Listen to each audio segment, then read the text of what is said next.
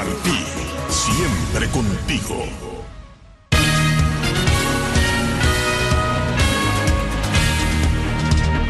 Bajo investigación policial y con prohibición de salir de su municipio, Guantanamera, que protestó en la vía, vía pública. Plataformas independientes elevan a 71 el número de feminicidios en Cuba verificados este año. Diputados mexicanos denuncian a la Secretaría de Salud por la compra y aplicación de vacuna cubana Abdala pide Naciones Unidas a las autoridades en Venezuela garantizar el respaldo a los derechos políticos y electorales. El presidente Joe Biden recibe en Washington a altos funcionarios del gobierno de China. Y Argentina se prepara para las elecciones presidenciales en medio de divisiones y desencuentros.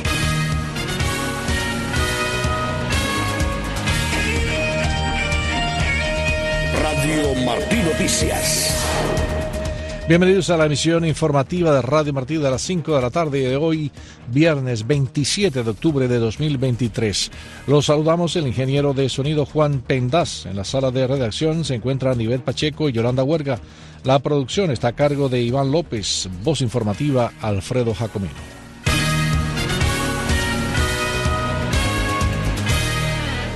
Comenzamos con noticias de Cuba. Plataformas independientes elevaron hoy a 71 el número de feminicidios en la isla que han verificado durante este año. Ivette Pacheco ofrece el reporte.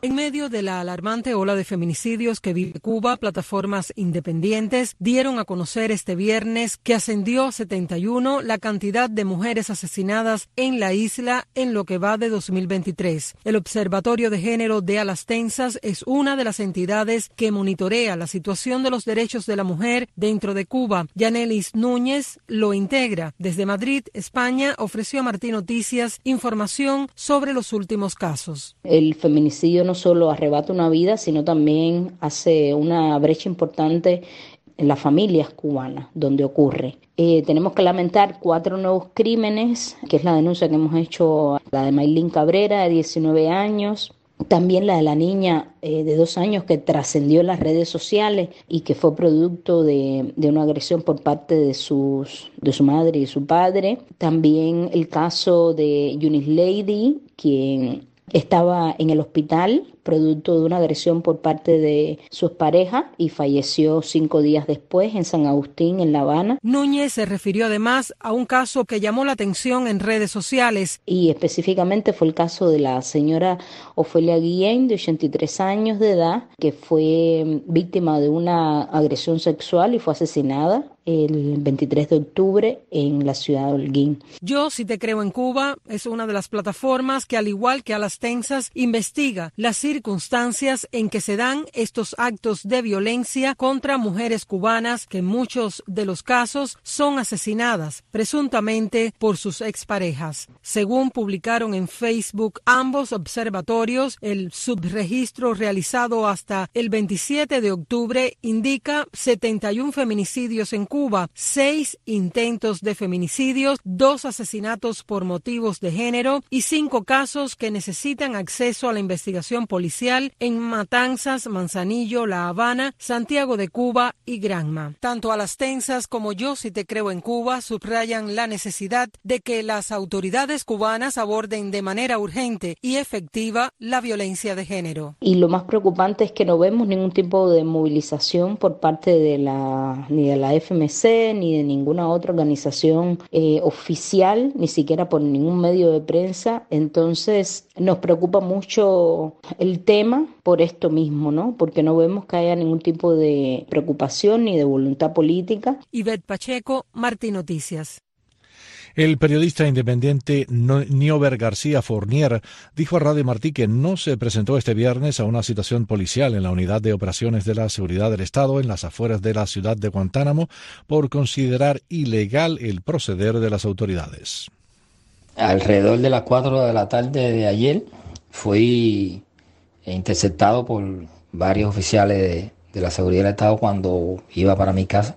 Dentro de esos oficiales, una mujer se identificó como capitana, instructora de la seguridad del Estado, y me dijo que tenía que presentarme hoy a las 9 de la mañana en el centro de detención de la seguridad del Estado de operaciones.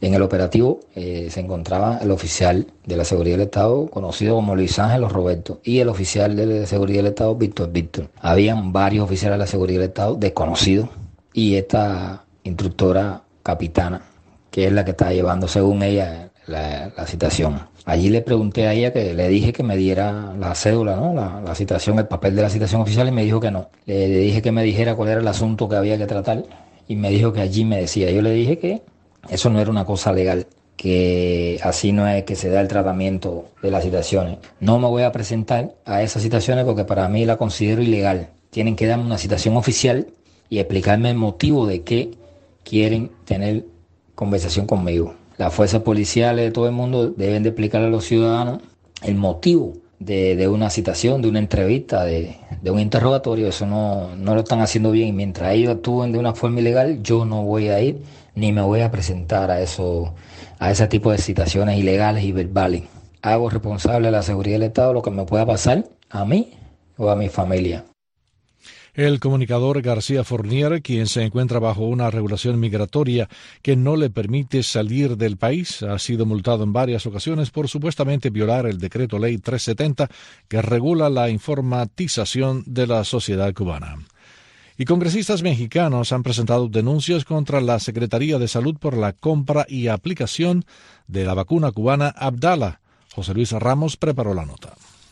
Ciudadano, tú tienes derecho a conocer si la vacuna que te están poniendo está caduca o no. La fecha de caducidad está en el frasco. Dijo Héctor Jaime Ramírez Barba, diputado del Partido Acción Nacional, que junto a otros legisladores pidieron a la Secretaría de Salud y a la Comisión Federal para la Protección contra Riesgos Sanitarios que investigue el presunto manejo, aplicación, o custodia de recursos públicos federales asignados a la vacunación, así como aplicación de vacunas Agdala contra la COVID caducadas. Poner Abdalá con los mismos criterios que la COFEPRIS dijo es una vacuna que no tiene utilidad para el virus Omicron XBB que está circulando en México. Presidente, deje de poner agua, deje de jugar con la vida de los mexicanos. 750 mil mexicanos muertos por el manejo criminal de la pandemia no merece hoy vuelva a repetirse. Debe haber lecciones aprendidas. El presidente Andrés Manuel López Obrador se aplicó el pasado 24 de octubre la vacuna cubana Agdala y la rusa Sputnik. El mandatario durante el acto defendió su efectividad como parte de la campaña de vacunación para evitar la COVID y la influenza. Agdala no cuenta con el aval de la Organización Mundial de la Salud.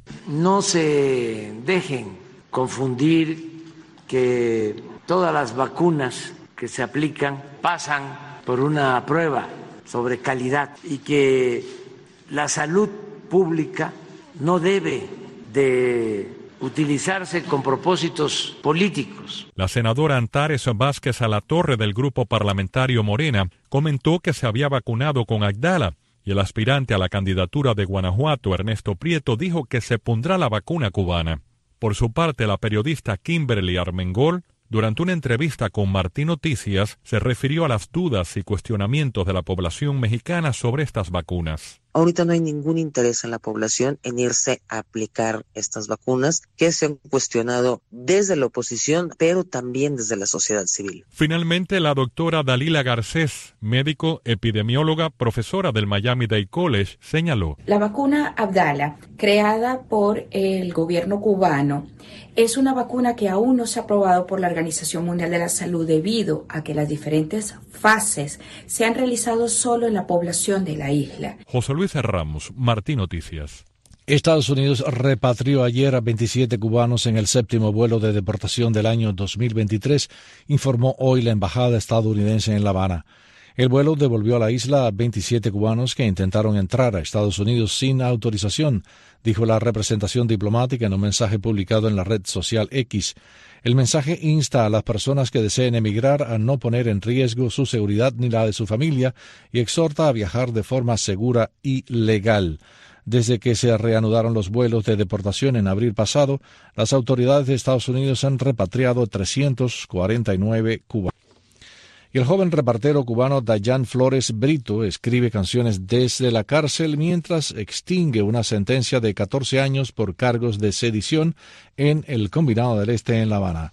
Yolanda Huerga tiene su historia. Dayan Flores Brito contaba con 22 años cuando la represión del gobierno truncó sus aspiraciones de convertirse en un músico famoso. Él tenía un contrato con una compañía, Jesse Global, en los Estados Unidos. A la vez que a él cayó preso, el contrato se perdió y a ellos estaban haciendo videos para hacer un disco. También tienen una con Chocolate que ellos grabaron aquí, Chocolate grabó en los Estados Unidos y después hicieron la unión del video. Indicó su madre, Lideisi Brito. Tenía muchas más canciones para hacer video, pero bueno, ya fue cuando se dio lo del 11 de julio. Fue entonces cuando lo confinaron en una celda donde se negó rotundamente a permitir que su espíritu se debilitara en lugar de ello, canalizó su pasión y creatividad escribiendo canciones en un pedazo de papel. Jan Cray, su nombre artístico, fue arrestado el 16 de julio, apenas cuatro días después de su participación en las masivas protestas del verano de 2021 que tuvieron lugar en Arroyo Naranjo y 10 de octubre en la capital cubana.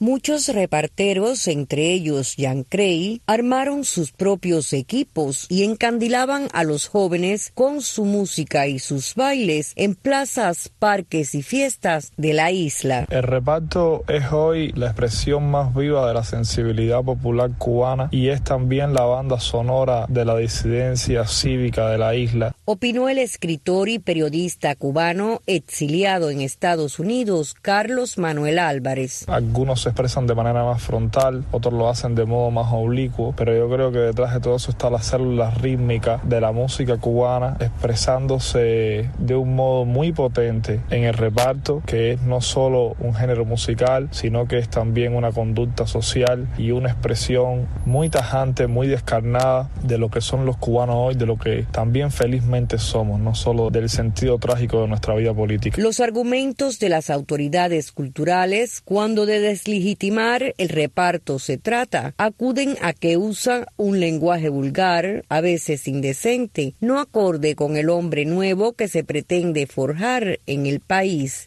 Yolanda Huerga, Martín Noticias. Yadiuska Domínguez, una de las mujeres que se manifestó el domingo en la comunidad La Favela en Maicí, Guantánamo, se encuentra bajo investigación policial y con prohibición de salida de su municipio. Domínguez dijo a Radio Martí que recibió la advertencia este viernes cuando asistió a citaciones en su centro de trabajo, la Casa de Cultura de Maicí y la unidad policial ubicada en el poblado La Máquina. Además, fue acusada de publicar en redes sociales la protesta que exigía agua potable y alimentos en el trabajo para decirme ve que yo eh, que cada cual tenía libertad de expresión que cada cual podía expresarse pero que tratara de hacer mi trabajo normal como era porque al final para cuando ellos decidieran a, a mi director entonces yo tenía por dónde defenderme. Y entonces en la estación de policía estuve desde las 11 de la mañana hasta las 12 de la tarde ahí eh, nada, no puedo tomar medida conmigo, no, puedo salir del municipio, tengo que estar del trabajo a la casa y de la casa al trabajo. Me dicen que no puedo salir del municipio hasta que, porque estoy en un proceso de investigativo, porque me dijeron que tenían que buscar abogados para pues, firmar unos papeles que tenía ahí, mi declaratoria. Pero yo le dije que yo no iba a buscar abogado porque no tenía dinero para pagar un abogado. Que leí mi declaratoria y mi parte de la versión es firme sí le dije que yo me iba a enfrentar a todo lo que viniera porque yo no tenía abogado. Aunque yo estaba ahora siendo investigada, todos mis pasos iban a ser investigados y todo. Nada, mi mamá y Roima todavía no han salido. Ah, también me preguntaron que cómo era posible que esa directa estuviera en las redes si no estaba en mi perfil. Le dije que yo no sabía que yo no la había publicado, que investigaran ellos ya que me estaban investigando. Le dijeron, estoy pendiente que te van a empezar a llamar a Estados Unidos porque tú estás por Radio Martín, tú saliste por Radio Martín.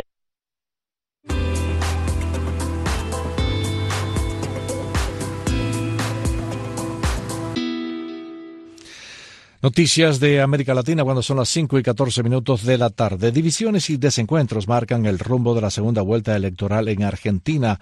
Juan Ignacio González Prieto reporta desde Buenos Aires. El balotaje que el 19 de noviembre definirá al próximo presidente de Argentina desencadenó una tormenta política, divisiones entre las alianzas partidarias e incertidumbre en la población mientras se profundiza la crisis económica. Patricia Bullrich, líder del PRO y que se ubicó en la tercera posición en las elecciones, decidió ir en contra de sus aliados y confiar un acuerdo con el polémico candidato de los libertarios, Javier Milei, que participará como uno de los candidatos en la segunda vuelta. Una decisión, no al continuismo, no al kirchnerismo, es una decisión de principios. Mientras sus compañeros de la Unión Cívica Radical se reunieron para advertir que el país está en peligro y mantendrán la neutralidad, según adelantó Gerardo Morales, presidente de la UCR dice que está en riesgo la patria, está en riesgo la patria con mi ley. ¿eh? Por su parte, Horacio Rodríguez Larreta, alcalde de Buenos Aires y hombre clave del partido Juntos por el Cambio, también advirtió que los argentinos no se merecen estas luchas políticas porque quedarán desprotegidos. Yo voto por la unidad. Yo no le voy a decir a nadie que vote entre seguir con el kirchnerismo o el salto al vacío. Sin embargo, el candidato más polémico, el economista Javier Milei, celebró el acuerdo y dijo que va a seguir bir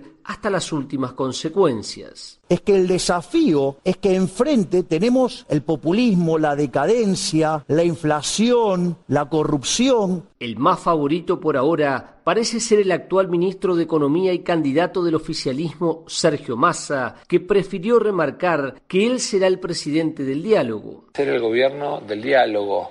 El presidente soy yo y me conocen hace mucho. Saben que yo no tengo jefes. Juan Ignacio González Prieto, Buenos Aires. El secretario general de Naciones Unidas pide a todas las autoridades en Venezuela que garanticen la plena vigencia y respeto de los derechos políticos y electorales de los ciudadanos. Con los detalles, Radio ONU. Y el secretario general sigue de cerca los acontecimientos en Venezuela. Antonio Guterres hace un llamamiento a todas las autoridades para que garanticen la plena vigencia y respeto de los derechos políticos y electorales de sus ciudadanos. Guterres reitera su llamamiento para que se aplique de buena fe el acuerdo parcial sobre la promoción de los derechos políticos y las garantías electorales para todos firmado en Barbados el 17 de octubre, dijo su portavoz.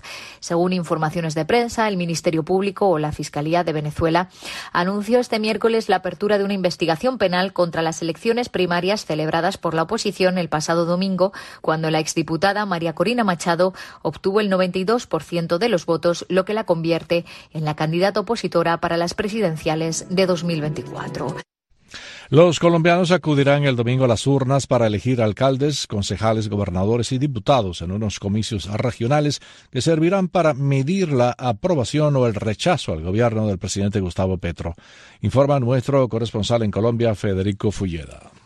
Unos 38 millones de colombianos fueron convocados por cada uno de los candidatos de los diferentes partidos políticos y grupos para que elijan con su voto los 32 gobernadores y diputados de departamentos los 1.102 alcaldes de ciudades, capitales y municipios y sus respectivos concejales regionales. Candidatos socialcomunistas, liberales, conservadores y de centro buscan apoderarse de las ciudades capitales más importantes, entre ellas Bogotá, Medellín, Cali y Barranquilla. Las fuerzas militares con sus 250.000 hombres y mujeres, unas instituciones están en acuartelamiento de primer grado y con la orden de actuar para garantizar el proceso de votación de ocho horas durante este domingo.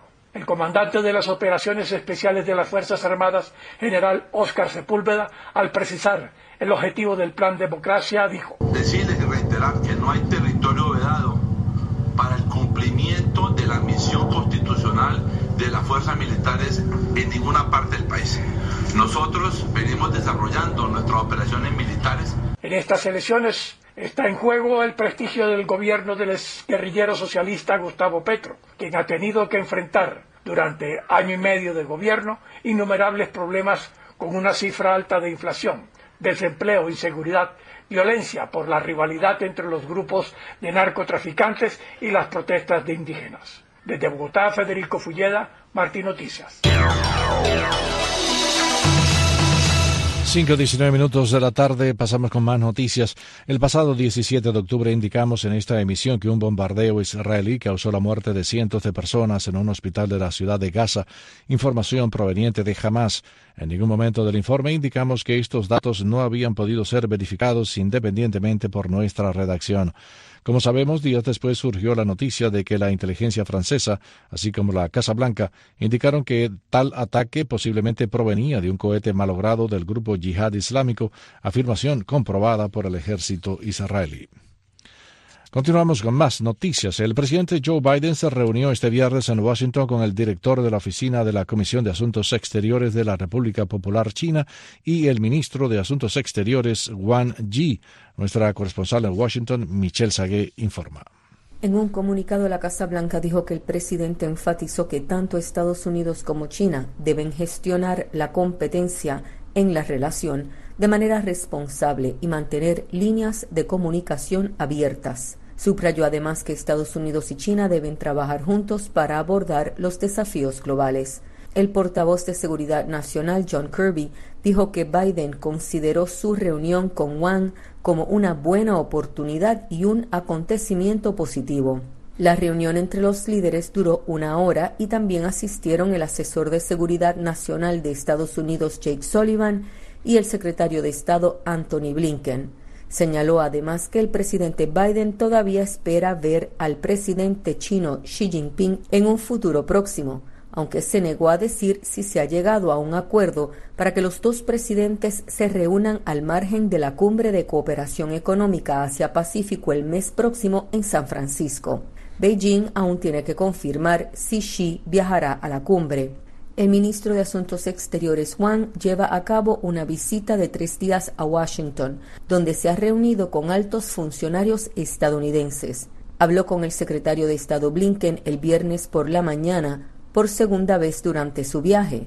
También se reunieron el jueves y después de la reunión la parte china dijo que las dos partes tuvieron un profundo intercambio de opiniones sobre las relaciones entre ambas naciones y cuestiones de interés común en una atmósfera constructiva. Desde Washington para Martín Noticias les habló Michelle Sagué.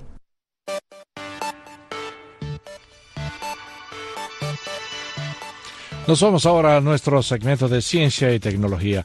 El rostro de una famosa momia inca congelada en los Andes ha sido recreado. Más detalles con Ariana González. Nuevas técnicas y programas de computadora han permitido que científicos peruanos y polacos pudieran reconstruir el rostro de una doncella inca que fue sacrificada y sus restos se descubrieron junto a un cráter volcánico a más de 6.300 metros del mar. Conocida como la dama o doncella de Ampato, la adolescente fue descubierta en 1995 se determinó por estudios que tenía entre 13 y 15 años, pertenecía a la cultura inca y fue sacrificada en la cordillera de los Andes por ser considerada una de sus deidades más importantes. 28 años después de este descubrimiento se han podido reconstruir los rasgos de la niña en una escultura hiperrealista. Para ello se basaron en tomografías del cuerpo, estudios de ADN, características etnológicas, edad y complexión. El resultado se exhibe en el Museo Santuarios Andinos de la Universidad Católica de Santa María en Perú. Para Martín Noticias les informó Ariane González.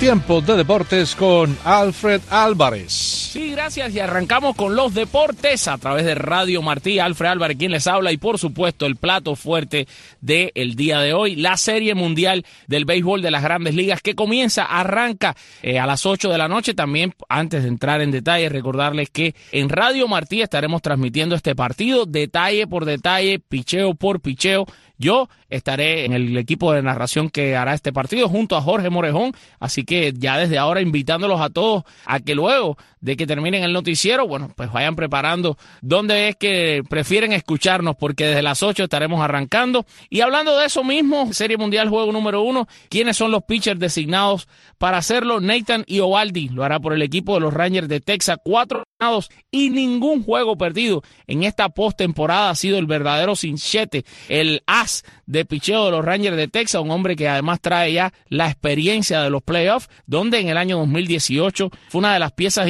importantísimas para el equipo de los Medias Rojas de Boston cuando vencieron a el equipo de los Dodgers de Los Ángeles en el clásico de otoño. Así que ya trae un anillo de serie mundial Nathan Eovaldi y estaría buscando el segundo en esta nueva edición. Por su parte, Zach Gallen será el pitcher joven estará enfrentando a Nathan y Ovaldi Gallen, que en esta postemporada tiene récord de dos ganados, dos perdidos y 5.24 de efectividad. Zach Gallen es un lanzador que en la temporada de 2019 debutó con el equipo de los Marlins de Miami, tiene apenas 28 años, es un pitcher derecho y en esta contienda 2023 dejó números de 17 ganados, 9 perdidos y 3.47 de efectividad en 34 juegos que lanzó. Zach Gallen ponchó a 220 rivales en 210 entradas. Por su parte, Nathan Iovaldi también tuvo un buen año 2023 en el que ganó 12 juegos y pichó para una efectividad de 3.63, ponchando a 132 rivales en 144 innings.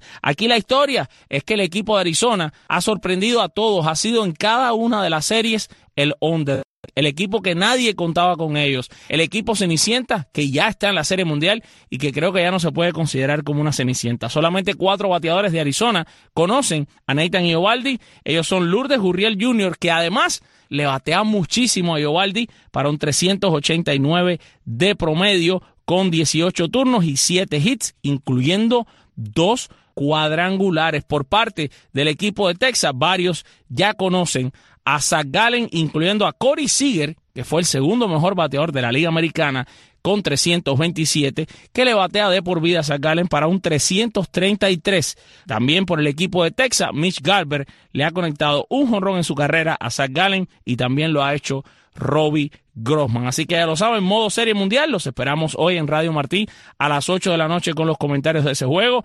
En cuanto a la NBA, hoy varios partidos en esta jornada nocturna desde las 7 de la noche. Denver visita a Memphis, partido donde podremos ver en acción al equipo campeón de la NBA y a Nova Jockey, ese fenómeno que siempre deja a todos con la boca abierta. Luego estará jugando a las 7 también Detroit contra Charlotte a las 7 y media. El equipo de los Oklahoma Thunders estarán visitando a los Cavaliers de Cleveland y un plato fuerte en esta jornada de la NBA es el Miami Boston. Así que sí, estaremos todos en modo serie mundial, pero con un ojo por ahí puesto en el Miami Boston, que es un excelente juego. Los Knicks visitan a los Atlanta Hawks, los Rockets de Houston, a los San Antonio Spurs, el equipo de los Raptors de Toronto a los Chicago Bulls, los Brooklyn Nets a los Dallas Mavericks, los Clippers a los Jazz de Utah, Así que van a ser buenos partidos todos. Evidentemente resalta el Miami contra los Celtics. Y por último, recordarles que mañana a las 11 de la mañana es el clásico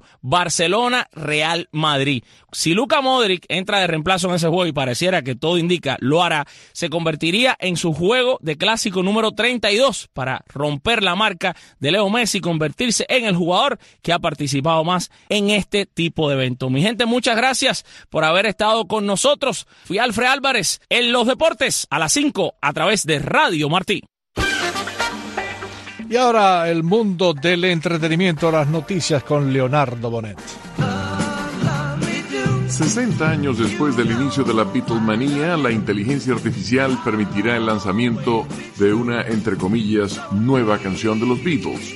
Now and Then estará disponible el 2 de noviembre como parte de un sencillo junto a Love Me Do, el primero de los Beatles que salió en 1962 en Inglaterra. La agencia AP informa que Now and Then proviene del mismo lote de demos inéditos escritos por el fallecido John Lennon que fueron tomados por sus antiguos compañeros de banda para componer las canciones Free as a Bird y Real Love, lanzadas a mediados de la década de 1990. Paul McCartney, Ringo Starr y George Harrison trabajaron en Now and Then en las mismas sesiones, pero las limitaciones tecnológicas de entonces se interpusieron en el camino. Con la ayuda de la inteligencia artificial, el director cinematográfico Peter Jackson superó esos problemas separando la voz de Lennon de un piano utilizado a finales de los años 70. Las voces, mucho más claras, permitieron a McCartney y a Starr completar la canción el año pasado. Poco antes de que su popular sencillo Tennessee Orange se volviera ineludible en la radio country, Megan Moroney asistía a la Universidad de Georgia.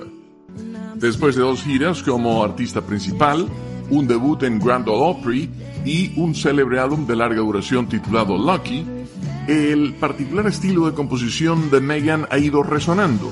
Ese estilo es evidente en las engañosamente optimistas Canciones Tristes para